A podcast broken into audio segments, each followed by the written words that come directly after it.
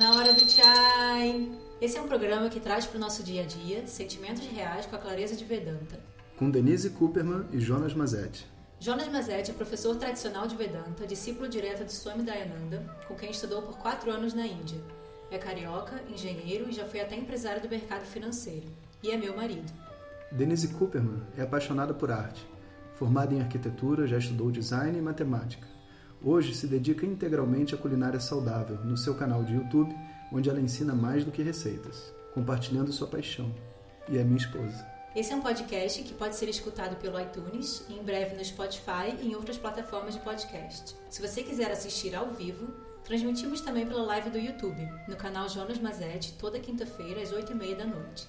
Se inscreva no canal e ative o sininho, porque se o horário mudar, você será notificado. Mande suas perguntas e conflitos de vida, que a gente conversa sobre eles, com sentimentos reais e clareza de Vedanta sempre. Para enviar a sua pergunta, acesse www.vedanta.com.br. Então, começando mais uma hora do chai.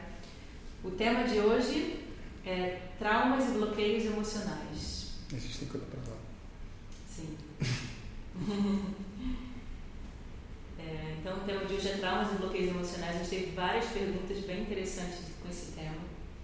E já ligando né, com o curso também que está acontecendo aí de emoções. É, as mensagens de WhatsApp, né, elas estão com esse tema de emoções desde o curso grátis, porque o Samvada desse ano, que é esse programa que a gente faz, né, de fazer um, como assim, um curso de internet com mais força, teve esse tema de emoções. E depois a gente fez um curso intensivo que está rolando agora com esse mesmo tema de emoções. Então, estamos alinhados com a proposta geral, né? Sim. Então, vai lá, o que, que a gente tem hoje? Vamos lá. Primeira pergunta, então, pergunta do Mauro. Hum. É correto dizer que as emoções que não são expressadas em sua totalidade deixam marcas nos diversos corpos, ressaltando o físico e o mental? Para o Vedanta, ou dada a sua experiência, qual a forma de retirarmos esses bloqueios, para vivermos cada vez mais sem as marcas dessas emoções mal processadas, aproveitando o presente? Pois já ocorreu algum nível de crescimento espiritual dado estudo de Vedanta e ao natural amadurecimento que a vida gera. De quem é a pergunta? Pergunta do Mauro. Mauro. Então, Mauro, é, a sua pergunta tem várias coisas dentro dela, né? E você já meio que respondeu. Então, eu vou rever só algumas, alguns itens para ficar bem claro, né? É, as emoções, elas são energias dentro da gente. Então, não sei se você também sente dessa forma, mas para mim é muito evidente, assim, tipo, eu tô... É, sei lá, acontece alguma coisa comigo, aí de repente surge uma emoção. E aquela emoção é uma energia que está que, que tá vindo, às vezes uma raiva, às vezes uma inveja, às vezes, sei lá, alguma coisa. E enquanto a gente não faz nada com essa energia, a gente se torna, entre aspas, vítima dessa energia. Mas isso não quer dizer que a gente tenha que sair usando essa energia. Você segurar essa energia e usá-la em outro momento também é uma coisa importante. Então, às vezes, você fica com raiva, mas você não vai usar aquela raiva ali, porque não vai ser produtivo. Você segura e usa ela numa outra forma. Ou a gente precisa ter um pouco de conhecimento para poder usar a raiva, mesmo numa situação que é delicada, sem agredir a outra pessoa, sem, sabe, sem afetá-la, né? Então a ideia não é que se você não expressou na sua totalidade, é, senão a gente fica com, uma, com um ideal de expressão, sabe? E eu não, eu não vejo que é muito por aí. Eu acho que assim, a gente tem que estar satisfeito com a expressão do que a gente está sentindo. E quando a gente não está, a gente fica em conflito com aquela emoção presa. E aí, naturalmente, a gente vai viver essa emoção de novo e de novo, até a gente conseguir expressar, repetindo para amigos e tudo mais, né? Agora, é, o trauma é uma, uma, coisa mais forte que isso, né? Não é toda emoção que eu não expresso que eu fico com trauma, né? O trauma surge quando. Pode vir, vó. Minha avó vai trazer o chai, é hora do chai. Você está ao vivo. Vem cá, tá brincando, vai. Sério? Não, não. Com só... essa coisa na frente. Não, sua roupa tá linda. Vem cá. Aparece mais um pouquinho para as pessoas te verem. Dá um tchau. Sério, vem cá. Tchau, tchau. Aqui, vem cá. É onde? Chega mais para cá. Para quem que você está passando isso? Tem milhões de pessoas na internet assistindo você. A gente está falando sobre emoções e O que, traumas que é isso? emocionais. Tá brincando? Sério? É verdade, ali, gente. Como que você acha, vó, que as pessoas se traumatizam emocionalmente? Traumatiza? É, quando, quando que a emoção causa uma marca? Porque todo mundo sente emoção, né? Mas quando você, na sua opinião, quando que a Pode ser uma, uma emoção muito alegre e pode ser uma muito triste. Uma das duas é. As duas geram trauma, né? Gera um trauma. Geram traumas, muito bom. um triste. Pois é, muito bem. E como que você sabe se foi trauma ou se não foi trauma? Ah, isso depende. Se aquilo ficou gravado na sua mente, quando qualquer coisa que você lembra daquilo, você dá aquele choque, porque você pegou um trauma daquilo. Ah, muito bom, né? Ué, não é? É isso mesmo, tá certo. Tá certo. Porque o que acontece é assim, toda emoção que a gente passa, se a gente não faz o que a gente tinha que fazer com ela, a gente fica até em conflito, liga pro amigo para falar, né? Poxa, não sabe o que está acontecendo comigo. Mas isso não é trauma. Não, isso, Isso não não é é um trauma. acontecimento. É só um acontecimento, né? O trauma vem quando Quando você fica com aquilo marcando pro resto da vida, quando você lembra daquilo, você leva um choque. quando a reação, né, É, associado àquele acontecimento, seja lá o que for, é tão forte que a pessoa não consegue viver a vida dela normalmente, toma conta dela. Ela sempre vai lembrar daquilo, ou boa ou ruim, ela vai lembrar daquilo. Pode ser boa também. Pode ser boa também. Pode ser É, boa. Pois é. Mas acho que o que ele estava falando na pergunta era mais isso, não? Porque O ele quê? fala qual a forma de tirar desses bloqueios que ficam. Ele diz quando. Eu não sei como que ele quis dizer Não, assim. porque são duas coisas diferentes. Uma coisa é o bloqueio de um trauma e a outra coisa é o bloqueio da expressão da minha emoção, É, sabe? E o bloqueio da expressão normal da, da emoção vem com autoconhecimento, a pessoa se entender, conhecer, aprender a falar o que ela está sentindo, se colocar para as outras pessoas. Porque tem gente que não fala nada, né? Eu não falo, nunca falei. Mas eu Tá não bom. crio trauma, sabe por quê? Por quê? Porque eu, quando acontece uma coisa, eu procuro voltar atrás e fazer todo o percurso que eu já Mas é isso que eu fiz estou te falando. para por que aconteceu aquilo. Quando eu sei por que aconteceu, Você libera sua mente Eu daquilo. Mas é isso que eu estou dizendo. O- esse, isso que não é um trauma, que são só acontecimentos, se você fizer esse esforço de se entender, É. você resolve. você resolve. Agora o trauma não. Entendeu? Ah. O trauma, às vezes, a pessoa precisa de, de uma coisa maior. Tanto que as pessoas ficam. É, pensa só. Jonas, Pensa. Vou te dizer uma Vai lá. coisa: existem diversos tipos de pessoas. Mas a pessoa que procura sempre saber por que aquilo aconteceu, ela sabe, ela descobre por que aconteceu. Então aquilo já não se torna mais um trauma. Não, não vou. Infelizmente eu tenho que discordar da senhora. Porque pensa só, entende? Uma pessoa que teve o filho baleado na saída do colégio de uma forma desproporcional. Ela pode pensar quanto ela quiser, aquilo não vai sair da cabeça dela e aquela dor não vai embora porque ela pensou. Porque o nível de violência é muito grande. Nesses casos, Graças a Deus, eu não não, aconteceu eu, com você. eu não Exatamente. tenho conhecimento de coisas violentas. Eu sempre pedi a Deus que me afaste desses negócios. É, é, a gente não está aqui julgando você, a gente está falando com as pessoas. Então, eu estou internet. dando a minha opinião do É. modo que eu vejo, porque Uhum. eu também nunca tive coisa pesada assim. Claro, é, pois é. Mas, Graças assim, a Deus, é, né? na minha experiência com os meus alunos, quando a pessoa tem um, um, assim, um trauma maior, o trabalho terapêutico, a ajuda de um profissional é muito importante. Porque vai ajudar a pessoa a relembrar o que ela viveu e de uma maneira leve, sabe? E, e tirar dela. Porque às vezes uma outra pessoa, sei lá, um amigo, um pai, um irmão, ou a pessoa não confia, ou a pessoa não tem a técnica para conseguir lidar com o trauma. E aí, às vezes, até pior. A pessoa começa a lembrar e começa agora a ficar meio, sabe, perturbada. Ela não consegue tirar aquilo de dentro. Então, é sempre bom quando o nível de bloqueio emocional é maior do que o, o, o que uma pessoa normal consegue digerir, que a pessoa tenha ajuda de um profissional qualificado. Isso é muito importante. E várias pessoas que surgem para mim, às vezes, mandam um e-mail pedindo ajuda e etc., você vê pelo tipo de mensagem que, olha só, a, o que ela precisa é muito mais do que um ombro amigo para escutar. Ela precisa que alguém realmente dê a mão para ela. Muitos casos de vício com drogas. Sabe? Que a pessoa não sai porque ela quer. Não é tipo assim, a rever, ah, você, meus pais brigaram e agora eu me joguei com. Não sai porque ela quer. Aí você tem que botar ela numa clínica, você tem que ter um grupo de apoio. Aí você tem que fazer um trabalho emocional, tem que separar ela dos pais. O esforço é muito grande para tirar esse tipo de bloqueio. Então, assim, o que eu acho que é importante a gente entender é o esforço de se autoconhecer libera a gente de todos os, os, bloqueios normais e recorrentes da vida. As coisas que acontecem, mesmo coisas difíceis. Mas quando se caracteriza um trauma, significa que essa pessoa não tem condição de se livrar sozinha daquilo ali. E aí ela busca ajuda. Né? Então, a, a diferença, para mim, maior entre o que é o trauma e o que é um bloqueio normal é a necessidade da pessoa de ter ajuda para sair. Entende? Mas aqui na hora do chai, eu não sou professor Isso aí está gravando não, né? Está gravando para todo sempre, vó. Olá. Que eu ia te falar, então não vou falar.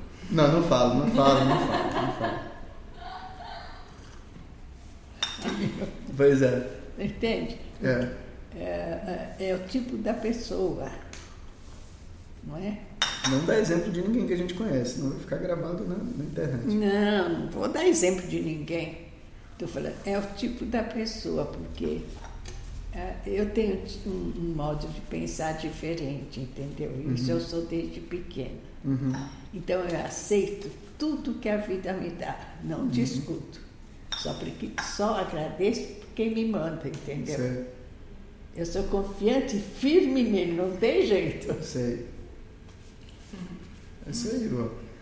Então, qual é a próxima pergunta, meninas? Vamos, vamos, vamos passar para a próxima, que essa a gente já explorou. Se você quiser ficar aí, você fica à vontade, tá? Se você quiser levantar e assistir a sua novela, pode ir também. Eu vou ficar aqui atrapalhando a sua. Ó, depois você põe aí, tá? Tá. Essa bandeja foi só porque a gente apareceu na TV, porque ela não ia trazer nada na bandeja. Não ia trazer mesmo.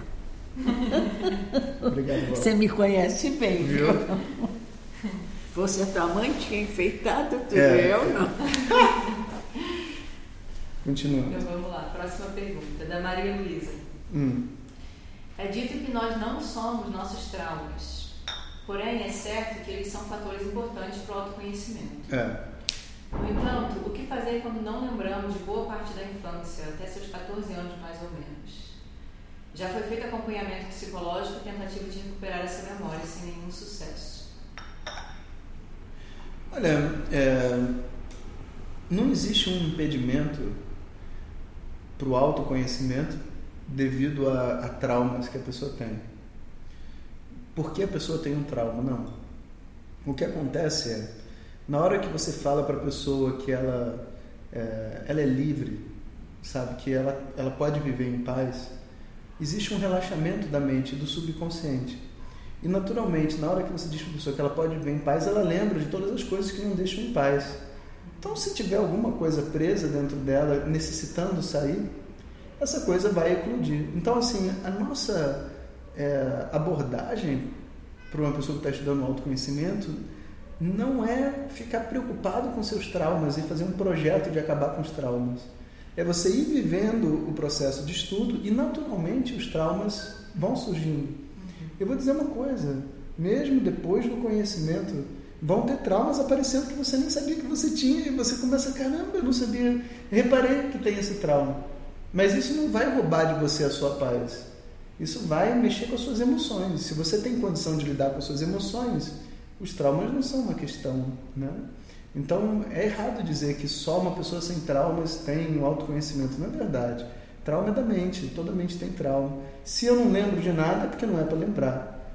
E eu posso ser feliz sem lembrar do que aconteceu antes dos meus 14 anos. Então minha felicidade não depende dessa memória. Então eu relaxo, vivo a minha vida. Se por acaso isso vier, veio. Né? É, é difícil para a gente porque todos nós somos diferentes e somos singulares. E eu não me lembro do que aconteceu antes dos meus 11, o outro não lembra antes dos 14. Só que no meu comparativo eu me condeno, sabe? Isso, isso é, é uma das coisas mais difíceis para as pessoas quando estão estudando. Isso sim impede o autoconhecimento, sabe? Uma ideia de autocondenação de que eu não deveria ser do jeito que eu sou, né? Isso não é bom, sabe? Então, enfim, né? Na verdade, tivesse realmente a necessidade dela se lembrar, né? essa, essa cobrança dela se lembrar. Essa, essa, cobrança não deveria existir, né? Assim, como eu preciso é. lembrar até para estudar Vedanta ou para crescer. É. E eu acho assim que é, esse esforço, entende, de se lembrar e tudo mais, ele pode ser legítimo, assim, até por uma curiosidade, né? Como é que foi minha infância? Tenta uma regressão, tenta isso, tenta aquilo. Mas existe uma inteligência maior, uma inteligência cósmica. Se está esquecido, é porque ou não está na hora, ou não tem para quê, ou não está bem. Tem uma razão para isso, né? É, muita gente faz essas coisas de é, regressão, sabe? E o meu mestre lá, o Swami Dayananda, condena essas atividades usadas em exagero. Às vezes, uma regressão pode salvar um trauma. A pessoa tem um trauma, ela não consegue resolver, alguém sugere, pô, faz uma regressão, aí a pessoa faz uma regressão. Né? Aí ela descobre uma coisa, um insight sobre a vida dela, ou dessa vida, às vezes até de outro, que acalma ela e ajuda ela a ver uma ordem por detrás do trauma e tudo mais.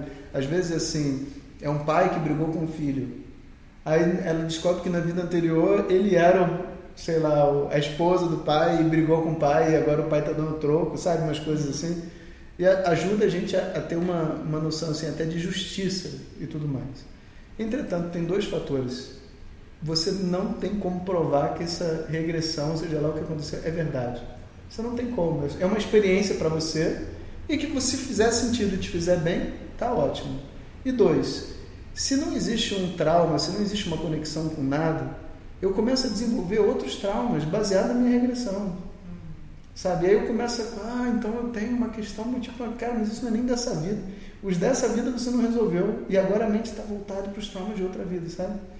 Por isso que esses instrumentos, eles não podem ser abusados, sabe? Infelizmente, né, as pessoas fazem isso, né?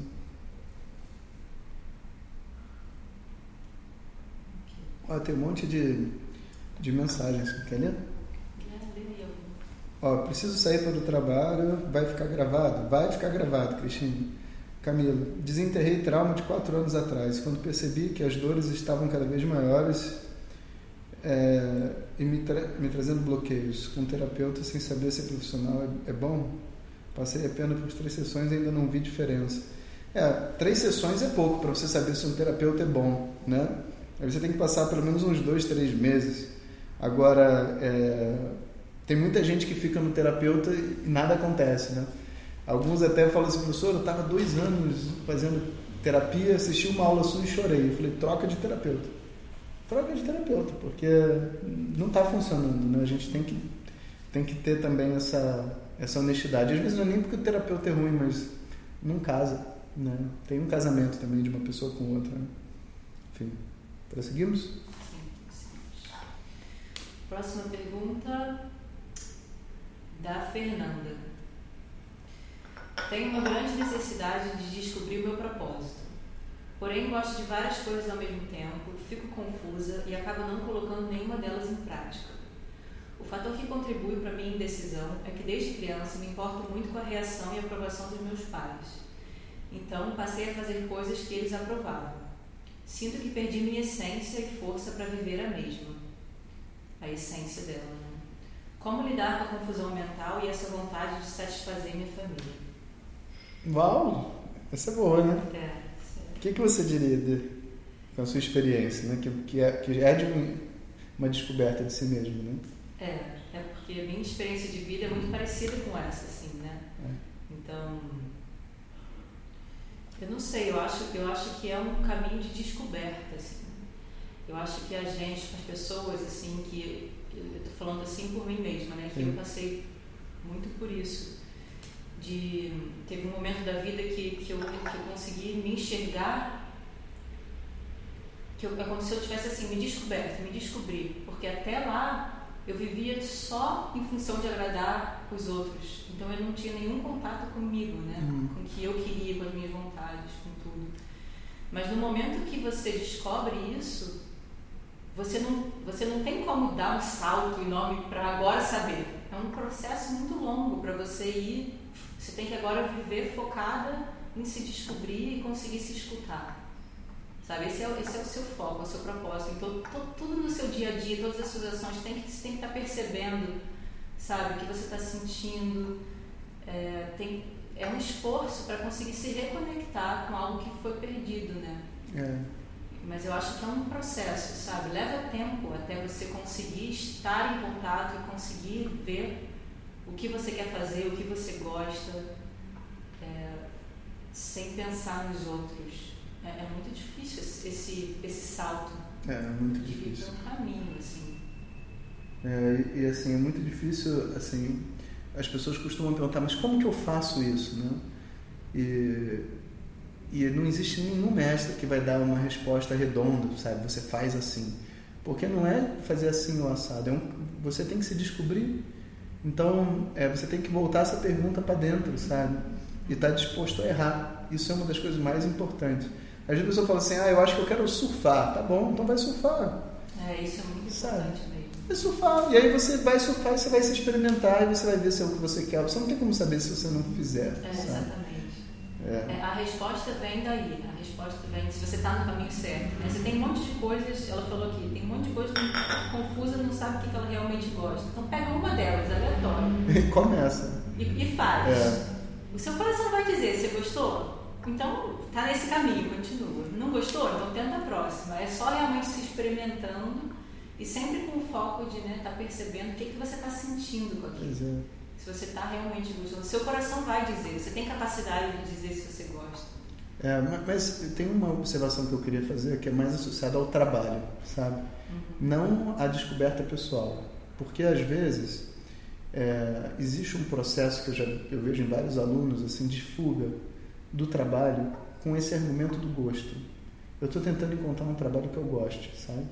Mas, é, na minha experiência de vida, de professor de Vedanta, essa disposição de tentar entrar, encontrar o trabalho que a gente gosta não funciona. Porque o trabalho não foi feito para você gostar dele, sabe? A gente gosta de qualquer coisa quando a gente está em paz, quando a gente consegue lidar com as pessoas que a gente convive no trabalho, quando a gente consegue ver um propósito para o que a gente está fazendo. E todas essas coisas estão presentes na maioria dos trabalhos. Então, não é uma questão, às vezes, de buscar uma coisa nova, sabe? Às vezes a pessoa também assim está desempregada, mas ela não está disposta a fazer qualquer coisa. E ela não está trabalhando. Pessoal, trabalho não falta, falta gente pagando. Agora, quando você trabalha sem as pessoas pagarem, é uma, é uma convicção minha, sabe? O universo se reorganiza para você. Ficar em casa, de braço cruzado, assistindo jogo de futebol e falando que eu não tenho emprego é muito fácil. Entende? Agora, pegar qualquer um, pegar o, o vizinho que tem uma, uma clínica de, de dentista e falar assim: olha, cara, eu estou sem trabalho, eu vou lá e vou, vou trabalhar para você, vou limpar a clínica, vou, não quero ganhar nada, mas pelo menos eu faço alguma coisa. Isso é muito difícil. E o bloqueio, sabe, é, é de você chegar, botar a mão na pasta, você fazer qualquer coisa, é algo que todo mundo tem que passar. Então, quando a gente vai trabalhar no, assim numa grande empresa assim dessas top, né, tipo como a McKinsey, é, Morgan Stanley, não sei, um dos testes que o cara faz é botar você para servir um cafezinho. Ó, você tem que servir cafezinho para todo mundo. Se o cara pergunta, pô, mas eu vim aqui servir café, acabou. acabou, porque tipo assim, cara, se você não consegue ficar bem servindo um cafezinho na mesa de operações, você não vai ficar bem. Em nenhum lugar, porque né, até você aprender a fazer alguma coisa aqui, você tem que ser útil de alguma maneira. E aí começa toda uma filosofia né? mas a base disso é uma maturidade profissional. Né? E infelizmente eu vejo muita gente falando isso. Ah, eu ainda não encontrei o que eu gosto, mas não está fazendo nada. Enquanto você não encontrou o que você gosta, faz alguma coisa. Enquanto você não arrumou um trabalho, trabalha. Né? E tipo, e daí que você não vai receber? Não, é melhor não receber nada trabalhando do que não receber nada sem trabalhar. Né? Isso é, um, é algo assim que eu só falei isso porque as pessoas vão ouvir isso e alguns vão dizer, é por isso, eu ainda não me encontrei. Não, não, vai trabalhar. Sabe? A gente está falando aqui de uma pessoa que vive agradando outras, que não sabe o que ela quer. Isso é outro assunto, né? São duas coisas diferentes. Quem que escreveu essa mensagem? Foi a Fernanda. Ah, tá. É porque é difícil essa coisa do trabalho que você está falando. Eu concordo 100% assim, né? com essa atitude de o quanto o trabalho é importante, mais do que ah, fazendo algo que eu gosto, encontrar o que eu gosto Mas é porque essa coisa de você trabalhar sem ter o prazer no dia a dia da atividade que você faz é difícil, né? Que eu acho que, que algumas pessoas vivem. Então, eu, eu, eu discordo. Assim, porque eu, eu discordo não do, da sua afirmação, porque uhum. é, é difícil você fazer qualquer coisa sem prazer. Mas a tentativa de achar um prazer no que você está fazendo, é, ela é muito infantil. Tipo, qual é o prazer de ser uma secretária de um consultório? Qual é o prazer de limpar um banheiro? Qual é o prazer de fritar um hambúrguer? Não, existe muito prazer envolvido em todas essas atividades, pode ter muito prazer. Qual o prazer? Qual o prazer? Eu pergunto para você, qual o prazer? Qual... Cara, limpar quando você faz é. a faxina é muito prazeroso. Se você gosta daquilo, sabe, você tá você vê o ambiente limpo, você não... vê a diferença que você fez no ambiente. Tem pessoas, olha só, não olha, tem pessoas que sentem muito prazer com essa atividade. Eu não estou falando que, que essas atividades não dão prazer. Eu estou perguntando objetivamente, botar o milho de pipoca na panela, uhum. acender o óleo botar a pipoca e ver a pipoca estourando não dá prazer. Dá muito prazer. Eita. Fazer uma pipoca, você tem a sensação que você está fazendo uma pipoca, proporcionando comida, dá muito prazer. Isso que você está falando dá prazer. Sim. Botar a pipoca e ver a pipoca estourar não dá prazer. Mas aonde você querendo chegar? É isso que eu estou dizendo para você. O que faz a pessoa ficar satisfeita limpando o banheiro, estourando uma pipoca, é a mesma coisa em todas as atividades. Ela está vendo um propósito no que ela está fazendo, ela vê a alegria das pessoas de poder entrar numa casa limpa, seja lá o que for. E ela não vai conquistar isso de trás para frente, tentando encontrar qual é a tarefa doméstica que ela gosta. É, mas só tem um detalhe, assim, que, é o que eu penso. É, tem pessoas que sentem muito prazer fazendo uma faxina, que vem proposital nesse tipo de atividade. Tem pessoas que, para esse tipo de atividade, não vão sentir esse prazer, não vão conseguir ter essa conexão de, de quando ela está contribuindo e tal, fazendo esse tipo de atividade. Não? Discordo. Você acha que a pessoa pode encontrar esse prazer por estar contribuindo em qualquer atividade? Vou dar um exemplo, você vai ver. Vamos supor que você tenha uma, uma, um, um parente doente, que você não vê há muito tempo. Aí você vai visitar, visitar ele na casa dele. Aí, será que você pode me ajudar, Denise? Você acha que tem alguma das atividades que ele vai te pedir que você vai sentir diferente? Você está ajudando ele. Se ele falar, Vinícius, eu preciso que você limpe o chão, você vai limpar o chão, uhum. contribuindo para ele. Preciso que você faça pipoca. Uhum. O, o, é onde o seu coração está conectado, você entende? E essa conexão do coração não vai vir antes da maturidade profissional. E aí, então, vê só, olha só, o cara está desempregado. Aí ele descobre que, sei lá, o irmão dele tem uma, uma oficina mecânica. Ele chega lá e fala, cara, eu, eu vou ficar aí contigo, pelo menos eu faço alguma coisa. E ele vai estar na oficina com que atitude? Não de que ele está consertando o carro, de que eu estou ajudando meu irmão. Eu estou ajudando meu irmão a receber a loja, abrir, a ver se tá, ninguém está roubando nada, dar um apoio. Às vezes eu não entendo nada, mas eu estou dando um apoio. E eu vou me sentir realizado no que eu estou fazendo. E eu estou fazendo essa conexão sem ganhar dinheiro. Não é uma questão de ganhar dinheiro, é uma questão de atitude. Por isso que eu digo, cara, a atitude é o que salva. E aí acaba com essa palhaçada. Uma pessoa com uma maturidade profissional, ela faz qualquer coisa. Se ela perdeu o trabalho dela aqui, ela começa a fazer biscoito, vende biscoito. Ela está feliz com o que ela está fazendo, aí o biscoito não dá certo, ela vai para outra, alguém chega para ela e fala assim: Cara, você pode trabalhar comigo aqui, telemarketing? Falo, claro, por que não? E vai ser divertido, porque a diversão dela está nessas coisas que você falou. Ela não está ali focado em, tipo, tô lavando é, a privada ou tô vendo milho de pipoca estourar eu estou proporcionando para as pessoas uma experiência, eu estou contribuindo para esse grupo, eu faço parte de algo maior. Né? Existia um cara que ficou muito famoso há mais ou menos uns 30, 20 anos atrás, que ele era o, o faxineiro da Embraer. Você já conhece a história? Acho que eu já contei numa aula. Né? Essa história é famosíssima, porque foi uma empresa de publicidade né, na Embraer para fazer propaganda da Embraer. E eles foram entrevistando vários profissionais para fazer aqueles vídeos assim, sabe?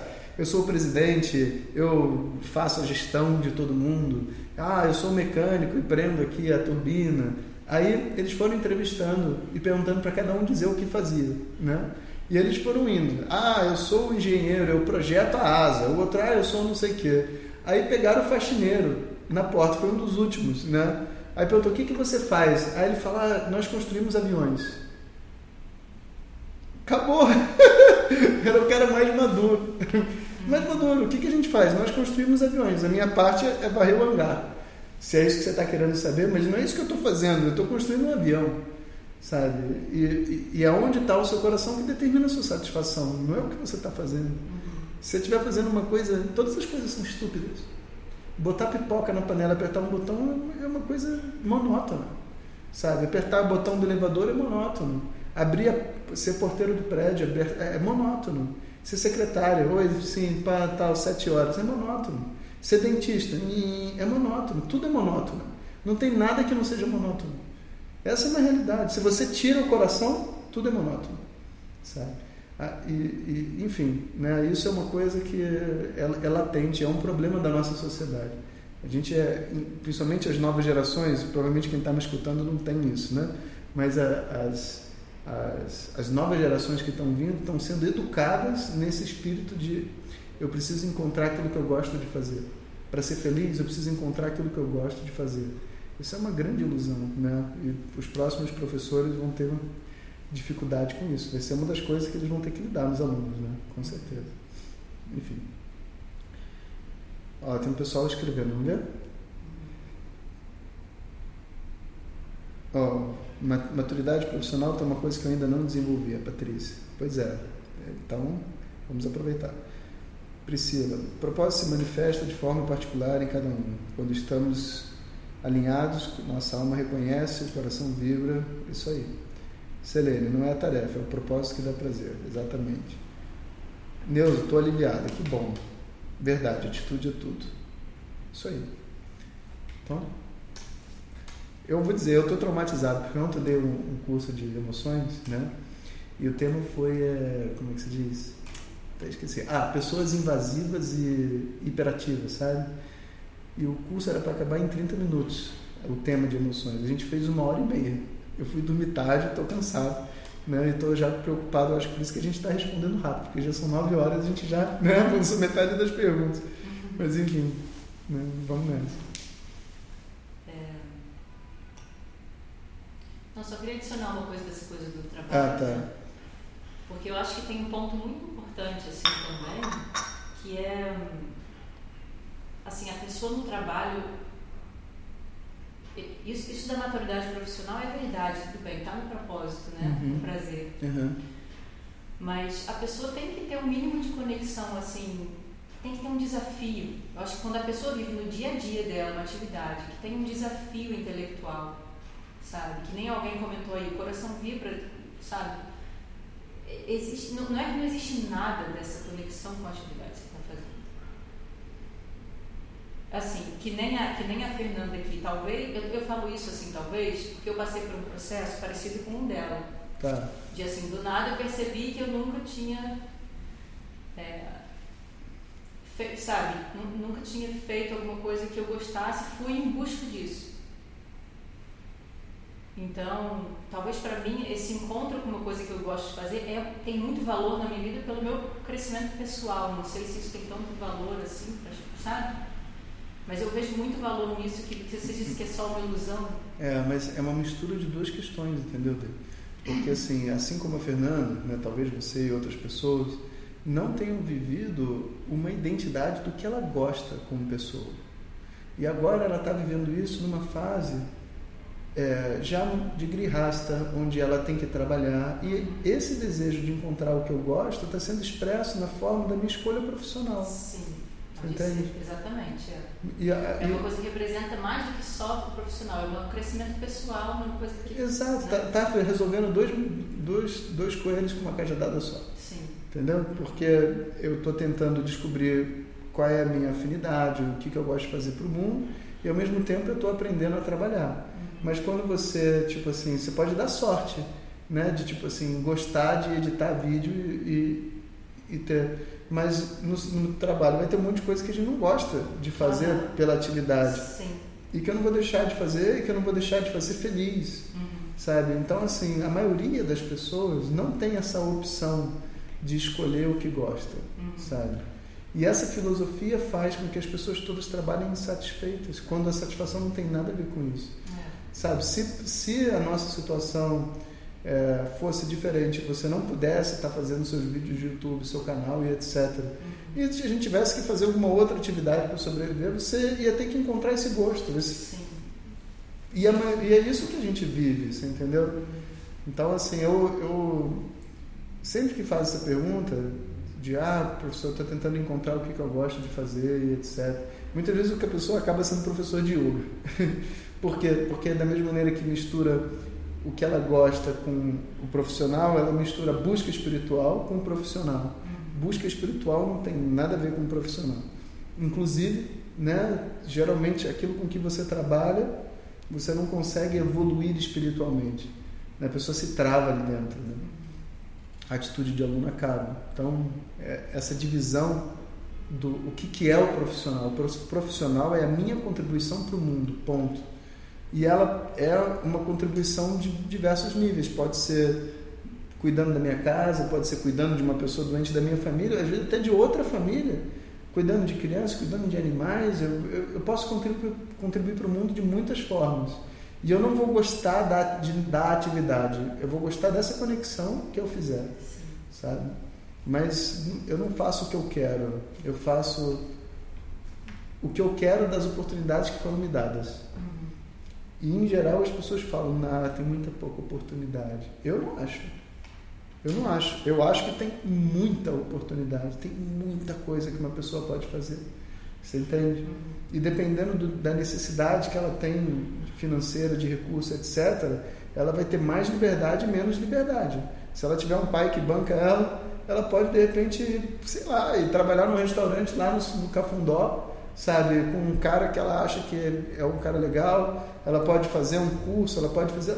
Se ela não tiver, ela vai ter que trabalhar. E ela vai trabalhar onde? Ah, não tem trabalho. Tem muito trabalho. O nosso mercado brasileiro tem a falta do, do, da mão de obra qualificada. Tem a falta da pessoa que tem estímulo. As pessoas elas vão trabalhar com uma atitude de adolescente, você entendeu? Adolescente trabalhando com 50 anos de idade, a pessoa entra no, no consultório lá, vamos supor, secretária do consultório, marcando ponto na hora de sair. Deu sete horas, eu tenho que ir embora. Hoje, jogo do Brasil, ninguém trabalha. Sabe? Isso é um adolescente trabalhando. E óbvio, não tem como ser feliz. Ela já é infeliz entrando e vai viver infeliz vai sair infeliz. Sabe? Então, é uma maturidade a ser conquistada. Sabe? Aprender a gostar de qualquer coisa. É, é, é uma outra coisa. Sabe? Não são assuntos, são assuntos separados. Eu tenho que descobrir o que eu gosto, mas eu também tenho que aprender a gostar do que está disponível para eu contribuir e me conectar com essa energia de contribuição, sabe? Bom, Carolina fala, mas você está falando, Jonas, de uma realidade que precisa mudar. Qualquer pessoa deveria ter espaço e oportunidade de trabalhar não só com uma atividade, com criatividade. É, Carolina, eu não concordo não, assim, sabe? É, essa coisa de que as pessoas deveriam ter a oportunidade, as pessoas não têm oportunidade, não existe esse conceito de direito. O mundo é muito injusto, sabe? As pessoas elas têm que encarar um fato, sabe, de que ou eu aprendo a gostar do que eu tenho para fazer, ou eu estou perdido. Contar com a sorte de ter um bom karma para poder escolher o que eu vou fazer, isso, tipo, eu, eu, eu discordo, sabe? Eu, eu acho que é imaturo. Se, se a gente der sorte, ótimo. Mas se a gente não der sorte, o que, que a gente vai fazer? Né? Então, próximo? Próximo. As perguntas estão quentes. Vamos lá. Estão falando que você está aborrecida. Você está aborrecida? Aborrecida, não. Não. Hum. Próxima pergunta da Heloísa. Hum. Jonas, você poderia explicar mais extensamente o que quer dizer com a criança interna, acolher a sua criança? Entendo que se refere a experiências de medo, insegurança, aceitação, rejeição ou exigências vividas precocemente na infância. Mas quando em suas falas usa a expressão acolher a sua criança, fico sem entender exatamente o que quer dizer. Acho que minha criança está confusa. é. Bom, vamos lá. Então, a questão toda é a seguinte, né? A gente tem dentro de nós vários personagens funcionando. A gente tem um, um julgador, alguém que fica avaliando o que a gente está fazendo e falando com a gente mesmo. Você não está fazendo correto, você não sei o quê. Existe um outro, tipo assim, complacente. Né? A gente tem vários personagens internos. Um que fala, não, Jonas, não é assim, você não precisa também fazer tudo a todo momento. Relaxa. Existem personagens dentro da gente. E um dos nossos personagens né, é uma criança. É uma pessoa, tipo assim, espontânea. Né, e que tem assim as suas emoções e que reage não do ponto de vista lógico, mas de um ponto de vista emocional, com uma lógica emocional. Né? E essa criança, todo mundo tem dentro de si. Uma criança mesmo, que gosta, não gosta das situações, que fica errado, faz birra, sente inveja, sente raiva, né? aí sente medo sem precisar sentir medo. E isso está acontecendo dentro de todos nós. A maioria das pessoas acham que isso é um defeito, uma doença, um monstro, uma sombra, mas não é uma sombra, é uma criança. Quando você vê como uma sombra ou um monstro, você vê como algo que você precisa destruir. Mas você não vai conseguir destruir essa criança que existe dentro de você. Né? Você não precisa destruir uma criança. Um monstro você precisa destruir. Então, o uso dessa palavra criança para se referir a esse corpo emocional é para trazer uma atitude. Não é porque tem uma criança dentro de você, não tem criança nenhuma dentro de ninguém. é o funcionamento da mente, né? uma das facetas da mente né? que tem esse lado mais é, espontâneo, autêntico, emotivo. Você deve lidar como se fosse uma criança. Então, a gente chama da nossa criança interior. Né? Essa, essa poesia. É, e o que eu acho muito legal dessa, desse termo é a atitude que você tem quando você enxerga essa criança que tem dentro da gente a atitude que você tem de cuidar de você mesmo como se você estivesse cuidando de um filho, é. de uma criança. Isso é muito legal, assim. Exatamente. Para mim tem muito valor. Ajuda muito. Ajuda muito. É. Você realmente consegue se dar um carinho. Uhum. Como se, né, se, se, se, vamos supor, se seu filho está chateado com alguma coisa, sentindo medo de alguma coisa, você não vai brigar com ele como você briga consigo mesmo, né? Como é. você sente. Você vai poder se acolher, acolher a si mesmo como você acolheria seu filho. É, acho... Essa mudança de atitude é uma grande descoberta. Né? É uma grande descoberta. Vários, várias pessoas, assim, quando começam a estudar Vedanta, que Vedanta não, o assunto de Vedanta não é a sua criança interior, suas emoções, é a sua liberdade, a sua felicidade. Mas esse assunto esbarra. E muitas pessoas fazem essa descoberta, às vezes, estudando Vedanta, né? Poxa, então eu tenho uma criança, então, pô, professor, eu achava que eu tinha que acabar com tudo que estava acontecendo aqui. Não, não. Isso é a sua espontaneidade, sua sensibilidade. Você não vai acabar com essa criança. Né? E aí a pessoa fica assim, ah, porque, ai, professor, eu não aguento mais esse mau humor que eu vivo. Né? É um lamento. E, e aí, tipo, como é que eu faço para acabar com esse mau humor? Mas uma criança mal-humorada é bonitinha né? Você fala até, pô, que legal, né? Ela fica mal-humorada. Você, você não liga pro mau humor dela, sabe? E nós, com o nosso mau humor, a gente julga o nosso mau humor e se condena inadequado. E aí a gente sofre. É. Você não está sofrendo por causa do mau humor.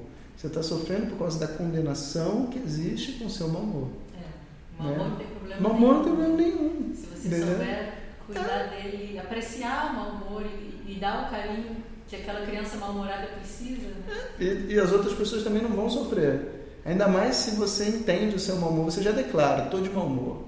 Todo mundo vai, vai, vai rir.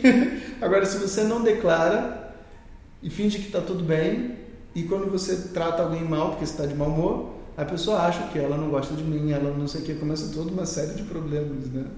Enfim. Enfim. Próxima pergunta? Próxima pergunta próxima é de, é de um anônimo. Acompanho Jonas desde o início do ano. Gostaria de agradecer por todo o conhecimento que ele tem compartilhado, tem me ajudado muito em minha busca interior. A minha pergunta é: eu tenho 24 anos, não consigo ter relacionamentos amorosos. Hum. Eu até consigo conversar com mulheres, ter uma relação de amizade. Mas é homem ou mulher? Disso. É um homem. Ah, tá. Porém, não passa disso. Eis minha dúvida. Pode ser uma questão de vidas passadas, karma, ou do meu jeito. Às vezes sou aquele homem compreensivo que conversa muito, tenta ajudar muito e algumas pessoas me disseram que isso pode atrapalhar no processo de conquista amorosa. Acabo virando amigo muito facilmente. Bom, é difícil responder essa pergunta genericamente porque tem tantas possibilidades, É, sabe, do que está acontecendo, né? verdade. Então, uma pessoa é, que com 24 anos ainda não teve um relacionamento amoroso, né? Ela acaba vivendo um sentimento de inadequação muito grande, que atrapalha ela a ter um relacionamento, né? Ela começa a achar que vai fazer as coisas erradas, ela, ela começa a achar um monte de coisa. né? Então, assim, eu acho que a minha primeira dica seria você arrumar algumas pessoas que já tiveram relacionamento, que, que sejam da sua confiança, para você ouvi-las. Porque elas vão dar insights sobre a maneira como você se comporta, a maneira como você se relaciona, que vai, tipo assim, te conduzir, né, pro que as pessoas estão acostumadas a viver. Porque não dá para você dizer se é isso se é aquilo. Às vezes a pessoa tem 24 anos, não, tanto não interessa a idade, mas ela tem um tipo de comportamento específico que ela nem sabe, às vezes ela é mesquinha. Eu já vi isso. Tinha um cara que era mesquinho pra caramba, né, estudava comigo. Né? E aí ele é, saía com as pessoas, as pessoas não gostavam dele, porque ninguém quer sair com um cara mesquinho, sabe? E o próprio cara não conseguia ver que ele era mesquinho. Sabe? Alguém tem que chegar para ele e falar, cara, pô, tu é um pão duro, cara. Sabe? E por isso que as pessoas não querem se dividir nada com você, etc. Aí ele percebeu como que ele era um cara pão duro, ambicioso, ganancioso e, e tal mais, entende? Agora, qual que é a questão que faz com que você não se conecte? Você vai precisar de alguém próximo para te dizer, né? Agora, é, o que eu posso garantir é o seguinte, que para todo cara com 24 anos que nunca se relacionou, tem uma mulher, né, geralmente um pouco mais nova, que nunca se relacionou também, e que podem descobrir o amor juntos, por que não? Né? E, e se mesmo, ah, mas o cara ele é muito sensível, então, tem mulher mais sensível ainda, sabe? Então você não se preocupa, sabe? Tem. Reza, pede ajuda, sabe? E vai errar. Não tenha medo de errar, sabe? Eu tinha um amigo que falava uma coisa muito legal, né? Eu estava no colégio, né? E ele aprendeu com o pai dele. E é libertador. Se alguém ouvir isso, né? Não, é uma pena que o nosso público é mais velho, então eles não vão ter essa, essa grande informação. Que é assim, filho, quando você começar a sair no colégio, o pai dele falou para ele: olha, olha isso, olha a pérola. Escolhe as meninas mais feias. Mais feias. É, para você errar com as mais feias e acertar com as mais bonitas. e as pessoas ficavam cara, mas por que você quer sair com essa menina? Ele falou assim: eu tô treinando. e depois ele se casou com a menina, né? Mas tudo bem. Tipo assim, por que que eu preciso acertar? Né? O medo de, de errar, na verdade, me impede de dar o meu melhor. Eu, eu, eu preciso errar. Só errando que eu posso aprender. Sabe? E tá bom. Isso significa que com os meus primeiros relacionamentos, talvez eu faça algumas coisas absurdas que uma mulher não queira receber, ou que um homem. E aí o relacionamento termina. Isso vale para mulher também, não é só para homem. Um monte de menina que nunca se relacionou e etc. O primeiro relacionamento que tem, ela vai e sufoca o cara, sabe? Ou vai dar uma liberdade que não faz sentido nenhum e o relacionamento se destrói. Aí ela aprende, no próximo ela faz diferente, assim vai indo, né? É, tem alguma coisa a dizer? O que, que você diria para um cara que nunca se relacionou e, e que você for dar uma dica de mulher? Dica de mulher. É, o que não faça. Ah, eu, assim, é porque eu, eu não sei se eu sou parâmetro para as mulheres em geral, entendeu? Eu não sei se a minha dica é dica. Mas eu diria, assim, para ele não ter medo, sabe? Ele não ter medo de ir assim, ai, porque eu vou, eu tenho que fazer isso, eu tenho que falar isso, eu tenho que fazer, eu tenho que. Só vai, sabe? Seja sincero, sabe? Por isso que eu tô falando, eu não sei se a dica é certa, tá? Já, Para já mulher, avisei. para mulher isso funciona, para homem não. Eu já avisei, mas assim, se eu conhecesse uma É. pessoa, entendeu? Que tá ali, e eu vejo que ela tá com medo, mas ela tá sendo sincera, e, sabe? Às vezes isso gera uma conexão, né? Ao invés de ir cheio de, ah, eu tenho que fazer isso, tenho que fazer isso, tenho que fazer isso, tenho que fazer isso. Entende? O problema é que é o seguinte, você entende? O homem, quando ele fica ameaçado, ele fica insensível, ele não fica sincero. Entende? Então, essa, essa dica que a maioria das mulheres fala, seja você mesmo, é uma coisa que não está disponível para um homem nervoso. Ele nunca vai ser ele mesmo. ele vai ser o que ele leu na revista, que as mulheres gostam. E se não for o que está correto, depois ele vai se arrepender. Até ele conseguir o, o, o estágio de ser ele mesmo de frente com uma mulher, leva anos. Entende? Então o caminho é muito mais é, ele estudar e quando ele está fora da situação, ele tem como descobrir quem é ele mesmo, imaginando a situação, mas dentro ele não tem. Você entende? A maioria não tem. Sabe? Então, assim, é por isso que eu digo, você pesquisa. Vai perguntar para outros homens e tudo mais. Aí você tem condição de ver que, caramba, nessa situação eu faria tal coisa, mas ele fez outra. Eu consigo me avaliar, porque eu não estou na situação. Quando eu estou, não funciona. O cara gagueja, ele trava, né? ele brocha. Tudo isso, sabe? Porque ele não controla nada. Tudo funciona de uma outra maneira, entende? É diferente uma mulher que ela fica super sensível. Não, não. O homem fica totalmente insensível. Vira uma pedra. Entende? Mas enfim. Ó, tem uma aqui. É, Jade fala: Jonas, parabéns. Comecei a te seguir e pouco estou devorando tudo. Ainda não te vi falando sobre relações homossexuais. Sempre há uma mulher. O que tem a dizer? Essa, o que eu não estou falando aqui é, é, é, só homem e mulher, não. Né? Duas pessoas que se gostam vão passar pelo mesmo problema, não importa se é homem, se é mulher. Né? Tudo que vale para uma relação heterossexual vale para uma relação homossexual. Tudo, tudo que vale para o tratamento de uma criança vale para o tratamento de, um, de uma pessoa mais velha. Né? Essa divisão a gente tem dentro da gente pelos nossos preconceitos só.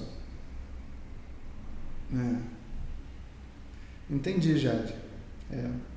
Às vezes, dentro da relação homossexual, existe uma outra questão que é assim: é, existe na nossa sociedade, pelo menos eu vejo isso nos meus alunos, como existe um preconceito prévio, né, bem mais leve do que era no passado, mas ainda existe.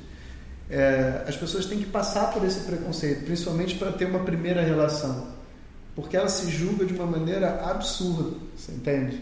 E aí acaba que a primeira relação que ela tem é um momento de muita descoberta, um momento de, de muita tensão, né? E isso é assim mesmo, não tem outro jeito de acontecer. Tudo na vida que for oposto ao que as pessoas estão acostumadas, quando você resolve fazer, todo mundo vai é, ir contra, vai mostrar que não acha que não está certo. Até ir para a Índia estudar quatro anos é assim. As pessoas não estão preparadas, né? Elas vão lá e vão dizer, ó, oh, cara, você está perdendo a sua vida, vai no psicólogo, vai não sei o quê. É assim mesmo. Né? Né? 9h24, acho que a gente Olha, olha só, esse, isso aqui ó, vale, vale um comentário. Hoje, uma boa pergunta. Hoje é dia do orgulho LGBT. Você entendeu? Ah, hoje é dia? Está dizendo que é. é. Então, eu, eu sou contra esse negócio. Você desculpa. Eu, eu sou o orgulho de ser um ser humano. Você entende? A gente criar esse negócio de orgulho de ser branco, orgulho de ser negro, orgulho de ser isso, é, isso é a causa do problema. A gente não precisa de orgulho de ser nada, a gente é orgulho de ser um ser humano. Vamos acabar com essas distinções todas, sabe? Porque as, as outras pessoas, às vezes, elas se sentem assim, é, atacadas por isso, sabe? Eu não vejo assim uma, um bom resultado quando você junta as pessoas que estão sofrendo num grupo e faz eles se expressarem e mostrarem que são fortes, entende? Eles se tornam alvos, né? Então, a verdade é o seguinte: para mim não existe heterossexual e homossexual, só existe uma pessoa. E portanto eu não comemoro dia de negro, dia de branco, dia de baixo, dia de moreno, dia de argentino, dia de brasileiro, dia de orgulho, dia de LGBT, dia de não sei o que, eles é tudo ser humano. É, e, e, isso é o correto. Né? Essa é a maneira, espiritualmente falando, né? a maneira de ver. Sabe? Vamos abolir da nossa mente esse conceito. Senão a gente vai ficar afirmando que a gente é. Sabe? E isso é muito ruim. Né? Então, vamos nessa. Ou Desculpa a sinceridade, mas é verdade. Eu sei que pode atacar alguns, mas é porque a gente defende muito um, uma, às vezes assim, uma dor que a gente já viveu. E a gente está aqui para acabar com essa dor. A gente não está aqui para ficar vivendo essa dor para sempre, ok? Vamos nessa. Ah, bom, são nove, são nove e vinte e cinco. Acho que vou para a última pergunta, então. Que é uma pergunta, na verdade, relacionada à última hora do chai. Ah, tá. Última ah, pergunta. Que é a última hora do chai, que é sobre o dia do yoga. Então, a Ana Paula pergunta: ainda existem possibilidades de ter acesso ao conhecimento e à prática do yoga da forma tradicional como João vivenciou? Ainda existem esses grandes mestres? Existem. E na verdade, eu estava filosofando sobre isso, né? Existem os grandes mestres de yoga, como a gente falou na última hora do chá, existem. É, e existem, eu acho que na mesma proporção que sempre existiram. A única coisa é que o yoga agora ficou famoso. E tendo ficado famoso, é, mesmo você num mundo tão fundo, você tem acesso a alguma coisa, o que é bom, não é ruim. Né? Então, tipo, você vai aprender é, é, Kung Fu. Existe o mestre de Kung Fu que sabe tudo, que sabe aqueles pontos, se aperta, faz o cara fazer aquilo, cura o cara com acupuntura, não sei o que. O mestre existe. Só que como Kung Fu ficou famoso com Bruce Lee, você tem no mundo inteiro um certo nível de conhecimento que as pessoas compartilham. Acontece no mundo do yoga é que assim é, já está tão famoso que as pessoas perdem a essência.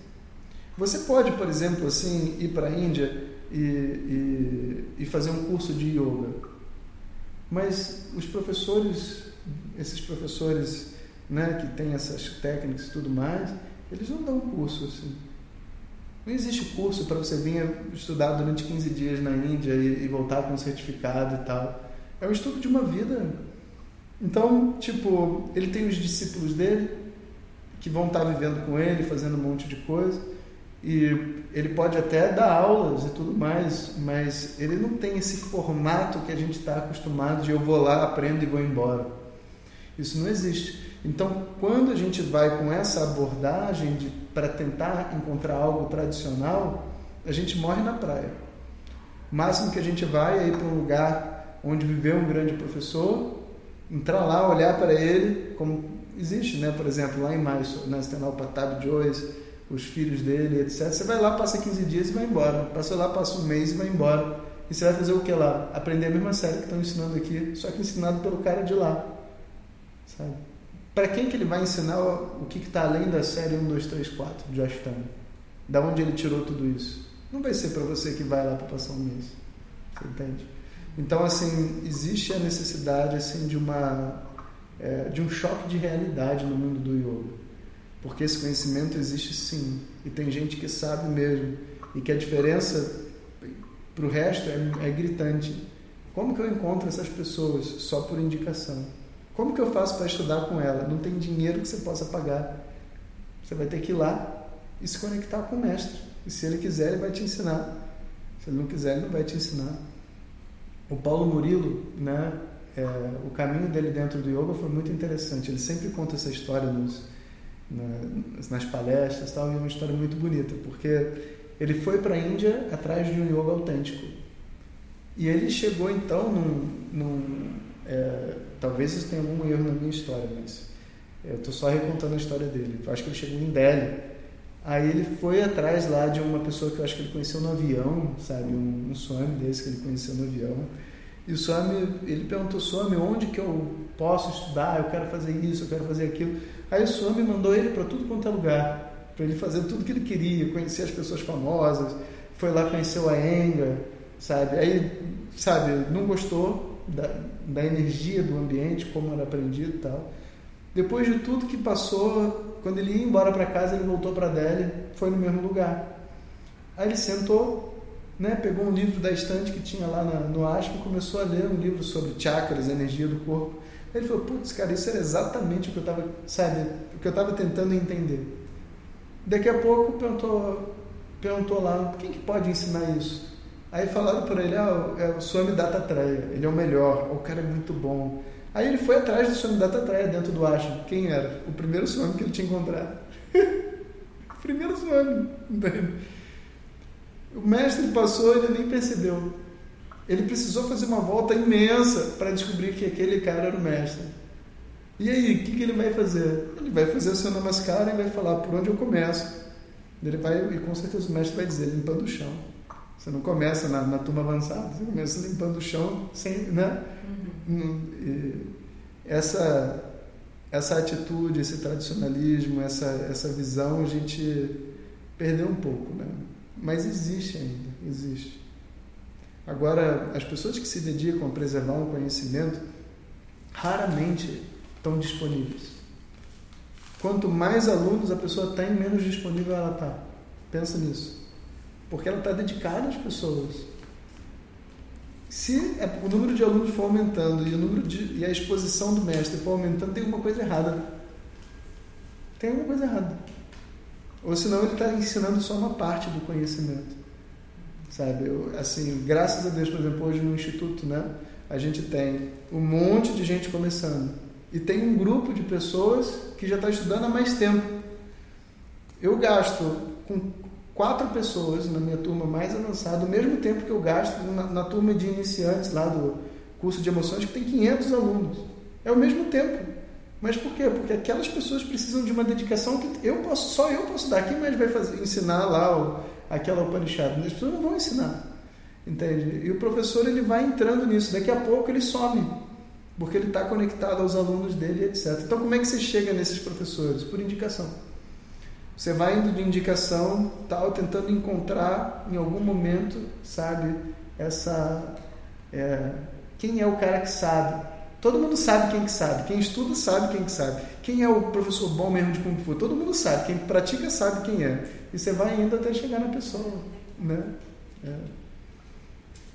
É. Ó, a Maíra está falando aqui. Não vejo mal em lutar pelos direitos das minorias. Pelo contrário, considero necessários. Os preconceitos são muitos e a intenção do movimento é justamente mostrar que todo ser humano é igual. Isso aí. Por isso, o movimento deveria se chamar, Maíra, o orgulho de ser um ser humano. Está captando a, a, lógica? Aqui eu não estou é, não estou discutindo o propósito, porque o propósito é perfeito. Eu só estou mostrando que junto com um bom propósito tem uma coisa que não está legal, sabe? E, e se você não for, porque geralmente se você for do grupo dos excluídos, da minoria que está sofrendo, né? Quando a gente se identifica com aquilo, a gente acha que faz todo sentido. Mas você pega uma pessoa de fora que não tenha preconceito, quando ela escuta, ela sente que tem alguma coisa errada, sabe? Porque, por exemplo, eu não fa eu, eu, eu sou casado com a Denise, eu não faço parte do grupo LGBT, sabe? E quando o nome dá orgulho de ser LGBT, isso não me, não me conecta. Agora, se você falar para mim assim, todos devem ser tratados igualmente, eu vou nessa passeata, você entende? Se o elevador tiver escrito assim, né, eu sempre dou esse exemplo porque é um exemplo muito lindo da nossa sociedade. Há um tempo atrás existia esse problema de é, empregada doméstica não usava elevador social, né? E aí, hoje em dia tem uma plaquinha no elevador e a plaquinha diz o quê? Todas as pessoas, independente de raça, credo, condição social, podem usar o elevador. Não está escrito, inclusive empregada doméstica. E não tem um lugar reservado dentro do elevador para empregada doméstica. Não tem. Porque no momento que você fizer isso, você está dizendo que ela é diferente, você não está dizendo que ela é igual aos outros. Então a gente quer chegar nesse momento. Né? Então pode continuar comemorando, né? seja lá o que você sentir que te faz bem, mas vamos ter essa sinceridade dentro da gente que o que a gente gostaria realmente era que esse dia não existisse que a gente pudesse simplesmente andar livremente sendo o que a gente quer ser. Né? Esse é o nosso objetivo final, com todos os preconceitos. Era simplesmente poder acordar um dia e dizer: não preciso mais vestir camisa do arco-íris. Acabou. Eu sou eu e o mundo me aceita do jeito que eu sou. Né? Então, esse, é, essa sinceridade, esse lugar é onde a gente quer chegar. Né? E, e, de, e de coração mesmo, por amor a todos que fizeram essas opções, etc., que eu estou falando. Né? Ó, tem uma pessoa falando aqui.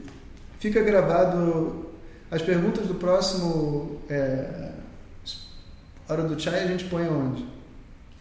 É, você manda pelo site www.vedanta.com.br.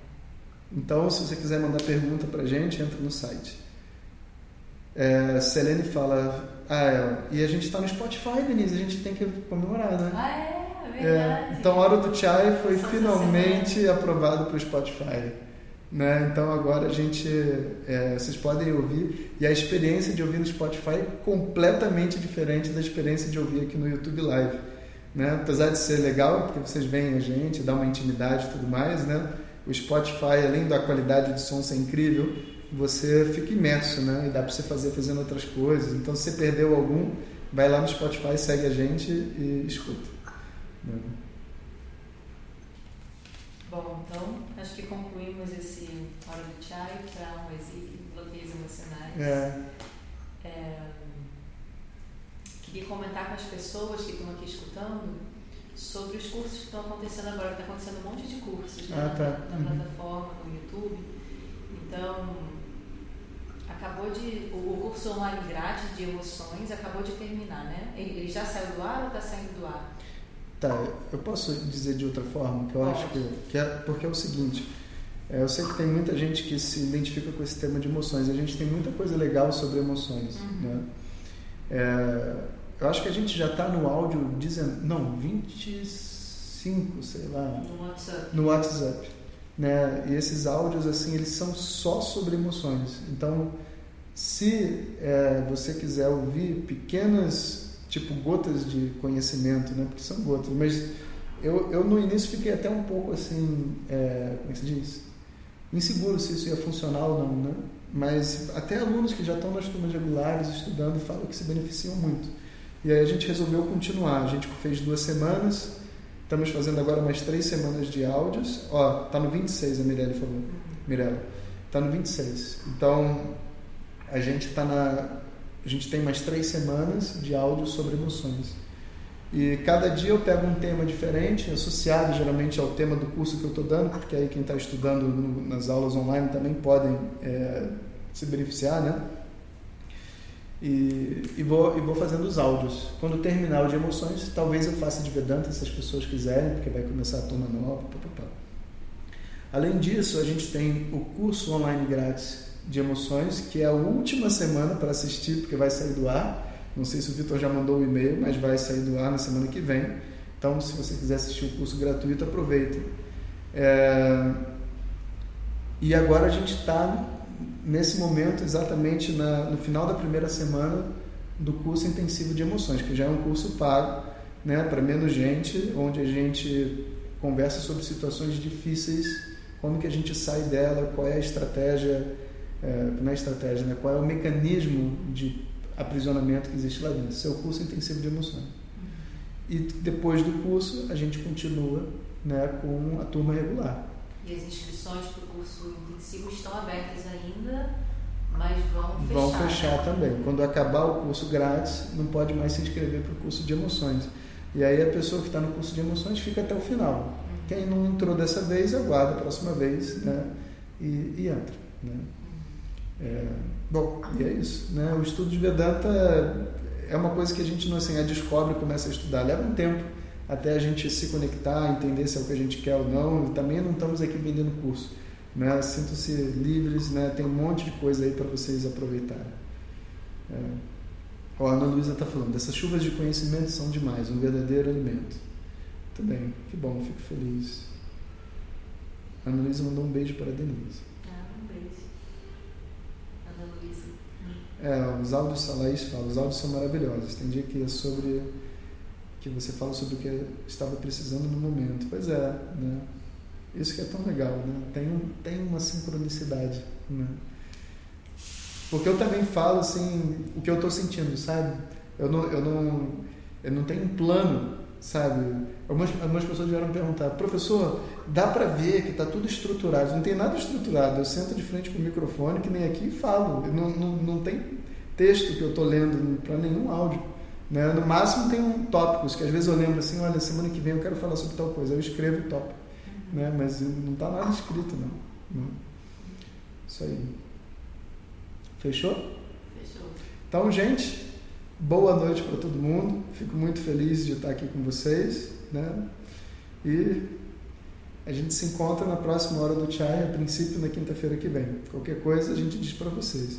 Então, se você estiver acompanhando a gente aqui, não esquece de se inscrever no YouTube lá e apertar o sininho, que aí você recebe quando a gente entrar no ar, tá bom? boa noite, pessoal. Até a próxima. obrigada por estarem com a gente na hora do chai.